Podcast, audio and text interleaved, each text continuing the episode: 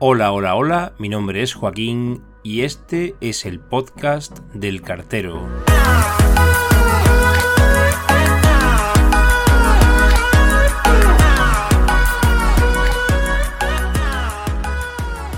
Noveno episodio. Y esta vez quiero exponer una cuestión importante que tiene que ver con la idea de usar este podcast como base o complemento para estudiar. Muchos oyentes se habrán preguntado si este podcast del cartero puede servir para algo útil más allá de tener un sentido divulgativo. Me refiero a que pueda usarse como contenido para las oposiciones. La verdad es que no, porque no me adentro en detalle en los productos y servicios y tampoco está pensado en exclusiva para opositores, para este otro objeto, la verdad es que habría que realizar una labor ingente de documentación alrededor de los temas que Correos exige conocer a la hora de optar por un puesto en la plantilla, y luego estructurar toda esta documentación en un temario, que en este caso sería un audiotemario. Pero la idea original con este podcast es solo esa, meramente divulgativa. Es más, en el momento en que observo que estoy excediéndome un poco en la información, pues la expongo a detalle, ya tengo que echar el freno, puesto que la intención es que todos los tipos de público puedan comprenderla. Los temarios son específicos, tienen mucha palabrota intelectual y la pedantería no forma parte de la intención con la que inicialmente tuve la voluntad de dar los primeros pasos en la creación de este contenido. No obstante, cada cual es responsable de usar estos contenidos, valga la redundancia, para aclarar ciertas cosas que los temarios, tan rudos y pesados en ocasiones, no terminan de explicar. Y es por ello que aquí no digo que no. Y es que sí, que puede resultar útil, entretenido y como ese algo más que le falta a los libros. Las academias en muchas ocasiones pecan de no saber trasladar la realidad laboral a los opositores. Por ello es muy importante que existan docentes que pertenezcan al entorno laboral de la entidad para la que se opta a un puesto de trabajo. Y es por esto que mi consejo siempre será apostar por una formación con base sindical los sindicatos se encuentran en las mesas de negociación de los convenios colectivos con la empresa. Toman parte como testigos en las convocatorias y procesos selectivos de gran calado, como son las oposiciones, y están formados por personal y empleados de todos los grupos, que detentan una gran capacidad y atesoran una enorme experiencia que puede ser extrapolada al estudiante de las oposiciones. Además, los precios aunque no siempre, y habrá ejemplos a la inversa, suelen ser más económicos que en las academias, y mi voto a favor al respecto es porque yo también accedí a un puesto usando este mismo canal. Pero he de comentar que en realidad quien aprueba es el candidato. Eres tú, el oyente y opositor, el que tiene que esmerarse en conseguir el objetivo. Pero necesitas arrimarte a quien te ofrece mejores condiciones y posibilidades de asegurarte una participación exitosa en todo este proceso. También los sindicatos están habilitados en un gran porcentaje de las situaciones de oposición a desarrollar cursos paralelos que otorgan puntos reconocidos cuando los procesos se establecen con una fase de concurso de méritos es el caso de correos, donde siempre han existido puntos por experiencia y por nivel educativo demostrable, y por cursos, nivel de idiomas, etc., dependiendo siempre de las bases de la convocatoria, que son cambiantes, y el puesto al que queremos optar. Incluso el permiso de conducción para moto otorga puntos cuando el puesto es para reparto en moto, llegó el momento en que los poseedores de un carnet para conducir un coche, permiso tipo B,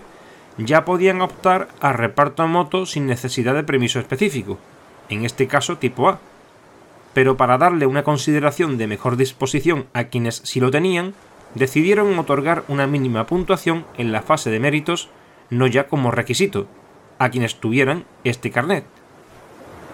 Pues a día de hoy se ha convertido casi en una obligatoriedad, no solo el permiso de conducción tipo A, el de moto, para este puesto concreto, sino también haber completado una serie de cursos disponibles para esta fase de méritos, en lo que viene a denominarse concurso oposición. ¿Y por qué se ha convertido casi en algo obligatorio? Porque más que arañar unos puntos para esta fase, como resulta que al final lo hacen el grueso de opositores, ha de completarse para no quedar rezagado antes de tiempo. Vamos, que no tener hecho estos cursos implica salir una línea por detrás del resto en esta carrera de fondo en que se han convertido las oposiciones de correos y las que ni siquiera, ya sacando una nota alta, tienes asegurado el puesto. Y al respecto de las plazas ofertadas, hay que mirar expresamente la repartición entre provincias, puesto que las oposiciones a día de hoy, aunque se oferten a nivel nacional, son superadas en demarcaciones territoriales, para las ubicaciones en las que se han delimitado las necesidades de cobertura de personal, es decir, que pueden ofertarse 3.000 plazas, pero se puede dar el caso en que no exista ninguna oferta para Soria, y por tanto el soriano que se presente probablemente tenga que hacerlo en otra provincia, y en caso de que apruebe, deberá trasladarse a la provincia de destino. Y al hilo de la territorialidad, debo añadir que esto es así desde las oposiciones de 2006. Antes de estas las primeras a personal no funcionario fueron las de 2003, pero la elección de plazas continuaba siendo a nivel nacional. Y desde entonces y hasta ahora uno se presenta en Málaga para trabajar en Málaga o en Pontevedra para trabajar allí. Puede que una provincia no reúna ni muchas plazas ni opositores y tengan que efectuar el examen de acceso en otra provincia limítrofe. Es el caso de Huelva con Sevilla, donde existe este antecedente, pero sí que existen plazas para Huelva, en este caso, solo que las oposiciones, que yo recuerde, se vienen realizando efectivamente en la capital andaluza. También en este sentido, no es lo mismo presentarse en Madrid, donde a pesar de haber muchas plazas, también hay muchos opositores, que hacerlo en otra provincia menor, pues la competencia y el corte en las plazas requeridas hará la necesidad de superar el examen con una nota más alta en unos sitios que en otros. Y al margen de todo esto, existe otra obviedad. En correos, al tratarse de una empresa a nivel estatal, los sueldos base son los mismos para todo el territorio al margen de donde realices tu labor. Pero no es lo mismo el precio de vida en Madrid o Barcelona que en un pueblo de Cáceres, ni tampoco en las Islas Canarias, donde a pesar del hándicap de la separación física con la península, se cobra un plus de insularidad. Para el caso, por tratar de acercarlo a un número concreto, aunque no real, no es lo mismo cobrar como cartero 1.200 euros en Barcelona que cobrar 1.400 en Garachico. Probablemente una vivienda en esta localidad de Tenerife pueda tener un costo menor que en la ciudad condal, y contando con 200 euros más, se genera una diferencia de poder adquisitivo, aun tratándose del mismo puesto laboral, aunque he de decir que no conozco la cantidad exacta del plus comentado con anterioridad. Pero en definitiva lo que vengo a retratar es que hay que estudiar bien las oposiciones y desde luego ponerse manos a la obra informándose antes de dar los pasos para realizar una oposición. Y por todo lo expresado en estos términos, concluyo que a día de hoy las oposiciones de correos se están convirtiendo en algo parecido a lo que sucede con las oposiciones al maestro de educación primaria o secundaria o en las que dan acceso a los servicios sanitarios, donde uno tiene que prepararse durante años para alcanzar la meta de conseguir un puesto fijo. La diferencia es que en correos no se accede con una titulación universitaria, ni ya se opta a una plaza como funcionario, que es una situación en la que se pertenece al grueso de trabajadores del Estado, teniendo tu vida laboral asegurada, solo que se permanece adscrito a la institución para la que se optó a la hora de opositar, Con el tiempo, al igual que ha sucedido en correos con los pocos funcionarios que ya quedan, se puede escoger la movilidad interministerial al objeto de cambiar de puesto de trabajo, algo a lo que no optamos los que tenemos un contrato como personal laboral.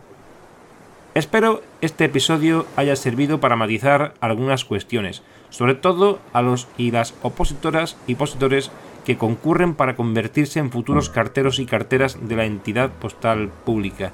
Nos vemos en el próximo capítulo del podcast del cartero.